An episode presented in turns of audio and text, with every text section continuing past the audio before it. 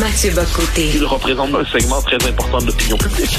Richard Martineau. Tu vis sur quelle planète? La rencontre. Je regarde ça et là, je me dis, mais c'est de la comédie. C'est hallucinant. La rencontre. Bocoté. Martineau. Alors, on rejoint Mathieu. Il y a des travaux chez lui. Ça se peut qu'on entende un peu, un peu de bruit. Donc, Mathieu, à l'Université du Québec à Montréal, il va avoir un colloque dénonçant le colonialisme du Québec. En fait, c'est euh, organisé par le groupe d'études sur le colonialisme euh, québécois. Et ça va être deux discussions publiques organisées au Théâtre Prospero. Et ce qu'il va avoir là-dedans, ce qui est intéressant quand on regarde le, en fait, le, concept même de colonialisme québécois a quelque chose d'ubuesque, hein, d'inattendu. C'est-à-dire, dans l'histoire du Québec, jusqu'à tout récemment, jusqu'à, je sais pas, il y a environ trois semaines, on considérait que les Québécois étaient un peuple colonisé, porteur de haussieurs de bois, locataire et chômeur en son propre pays, pour reprendre la formule de Félix Leclerc, nègre blanc d'Amérique, pour reprendre la formule de Vallière, colonisé, même le chanoine Grou disait ça déjà dans les années 20, Bon, alors c'est une espèce... Et là, il y a un renversement d'analyse qui est proposé dans la gauche radicale universitaire, qui est assez mainstream, faut bien le dire, qui est financé par des fonds publics, faut pas l'oublier non plus. Et qu'est-ce qu'on nous dit, c'est que parce que les Québécois sont blancs, il participe donc à la suprématie blanche occidentale et le Québec serait une entreprise coloniale comme les autres. Donc la spécificité du groupe qu'on appelait canadien-français vient de se dissoudre? Puis on nous dit même, quand on regarde un peu sur ce groupe-là, que on, nous sommes des colonisateurs qui nous prenons pour des colonisés. Exactement. Ah, et, alors, et ce qui, ce qui est, rien de tout ça n'est neuf, je tiens à le préciser. Ce discours-là traîne en fait depuis quelques années dans l'université, mais là il s'institutionnalise et des points de vue qui étaient jusqu'à tout récemment relativement marginaux euh, se sont normalisés, sont financés. Et là, on regarde par ailleurs, ça vaut la peine de le dire, je me permets d'être un peu méchant, mais quand on regarde le profil des chercheurs qui sont là-dedans, ce sont des chercheurs qui intellectuellement sont pour la plupart, euh, je dis la plupart par politesse, médiocres. C'est-à-dire, ce ce ne sont pas des chercheurs qui ont fait des travaux de fond ou qui ont renouvelé la, la pensée. Ce sont des militants qui, pour l'essentiel, veulent se faire passer pour des experts. Et ça nous rappelle à quel point les sciences sociales et l'histoire à l'université sont aujourd'hui colonisées idéologiquement par le, euh, je dirais la gauche woke nord-américaine, mais aussi euh, c'est financé paradoxalement par le commun des mortels qui finance des universitaires qui ensuite vont lui expliquer qu'il est trop chez lui. Ben si je dis là, effectivement qu'on a, on a colonisé euh, les, les autochtones, le territoire autochtone, là, on est arrivé ici, puis on a pris leur place, donc effectivement on est des colons. T'en, t'en penses quoi de ça? Non mais c'est que, c'est que là les mots n'ont plus aucun sens. C'est-à-dire est-ce que le, le mot colonialiste tel qu'on l'entend aujourd'hui ne correspond pas à l'expérience de la Nouvelle-France Bien sûr que c'est une société de colons en tant que telle, mais il faut rappeler l'originalité de la Nouvelle-France, c'est que les Français arrivent ici en accord avec les Amérindiens. Ils s'allient avec les Amérindiens, une partie d'entre eux, parce qu'on entre dans leur propre conflit, parce que c'était pas un monde pacifié et unifié. Hein. Donc il y avait des conflits, puis on devient alliés, puis on devient par ailleurs force de commerce et tout ça. Donc l'histoire française en Amérique n'est pas l'histoire américaine, qui est pas l'histoire espagnole, bon.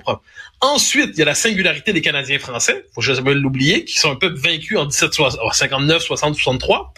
Ensuite, le mot colon va changer de sens dans notre histoire. Jusqu'aux années 30, 40, 50, pas 60, on parlait des colons, mais qui allaient en Abitibi, au Saguenay-Lac-Saint-Jean. Donc la colonisation, chez nous, c'était l'occupation d'un territoire qu'il fallait mettre en valeur. Bon. Mais tout ça, tout ça est liquidé, en fait, par cette idée qu'il y aurait, parce que blanc, colonisateur, colonisateur par expansion européenne, et comme je dis, la singularité de l'expérience québécoise vient se dissoudre dans des théories d'importation américaine. Écoute, on dit l'existence, parce que c'est un texte complètement abscon, alors euh, de présentation de ce colloque-là, l'existence canadienne, française et franco-québécoise apparaît impensable sans l'effacement génocidaire de l'autochtonie. Donc, pour exister, les Canadiens français, on a créé un génocide contre les Amérindiens. C'est pas rien, là. Et, un génocide qu'on ira en plus. Donc, non seulement on serait des génocidaires, mais des négationnistes. Et ça, c'est... Euh, mais, mais, encore une fois, c'est que c'est l'université est aujourd'hui, à bien des égards, un monde parallèle. Un monde parallèle qui produit une forme de contre-savoir, de savoir inversé.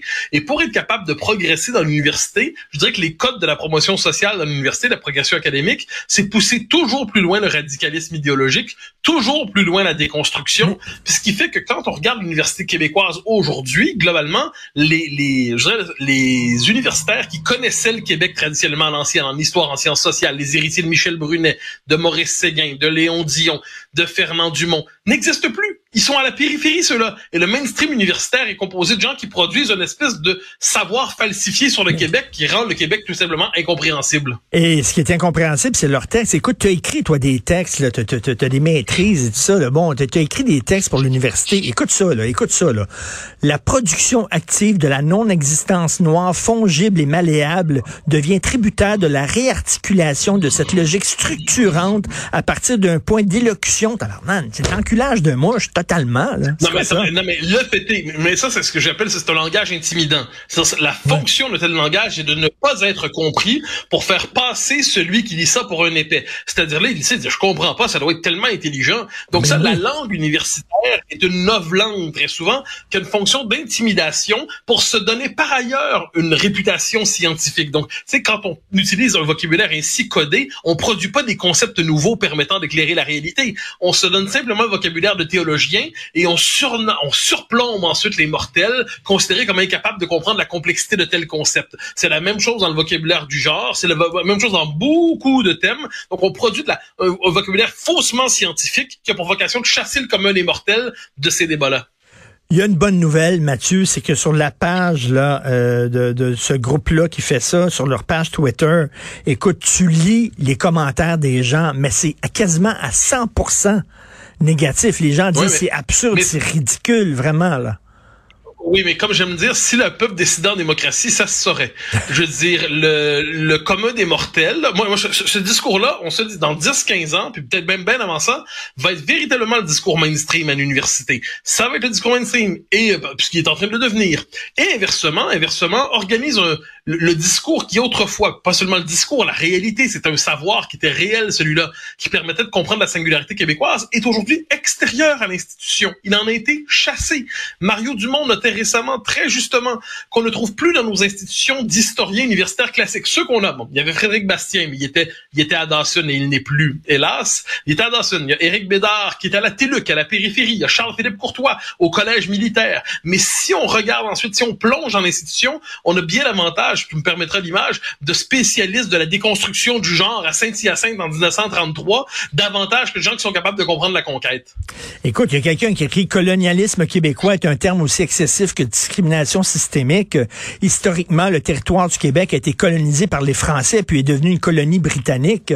Euh, tu sais, quand même là, tu sais quand PSPP dénonçait justement là euh, ces idées radicales qui ont maintenant euh, pignon sur rue dans les universités, euh, ben les gens étaient d'accord avec lui, puis on le voit, là. Il y avait raison. Mais bien sûr, mais qui, mais qui ont pas maintenant pignon sur rue, qui ont depuis longtemps pignon sur rue.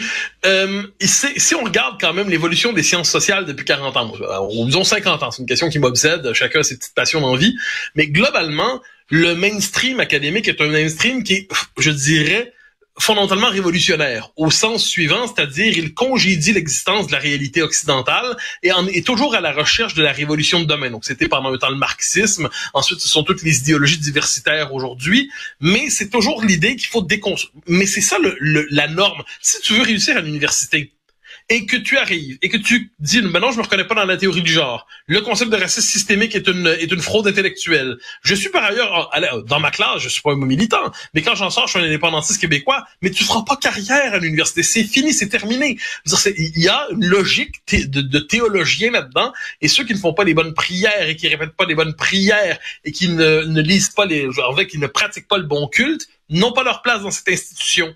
Donc c'est, euh, de mon point de vue, je l'ai souvent dit, la gauche radicale aujourd'hui au Québec, mais qui, qui contrôle l'université et une partie des médias, eh bien, c'est l'équivalent du clergé avant la Révolution tranquille. Et un véritable esprit anticlérical aujourd'hui ben. s'en prendrait à ce cléricalisme nouveau qui est celui de la gauche radicale. Écoute, Jean-François Lisée était à Marie-Louise Arsenault, puis elle l'a reçu comme si c'était un représentant de l'extrême droite. Jean-François Lisée, il n'y a pas plus gauche que lui. Non, mais ça, c'est Marie-Louise Arsenault surtout. C'est-à-dire, ce sont les saintes autorités qui se parlent entre elles. Puis lorsqu'ils acceptent de recevoir quelqu'un qui est parti, qui appartient pas à leur cercle, on le traite comme un malpropre, on lui demande de se justifier d'exister. Mais inversement, quelqu'un qui irait à ce micro expliquer que les sexes n'existent pas la nuit des temps serait accueilli comme un profond penseur. Donc c'est comme ça, de ce point de vue, de ce point de vue. Mais ça, c'est le facteur Marie-Louise Arsenault, qui est une, une militante que l'on dit animatrice, mais une militante d'abord et avant tout. Et la place qu'elle occupe dans l'espace radio-canadien témoigne bien de l'idéologie dominante dans cette boîte. Merci beaucoup, Mathieu. C'est quand même assez hallucinant. On se reparle demain. Bonne journée. Au plaisir.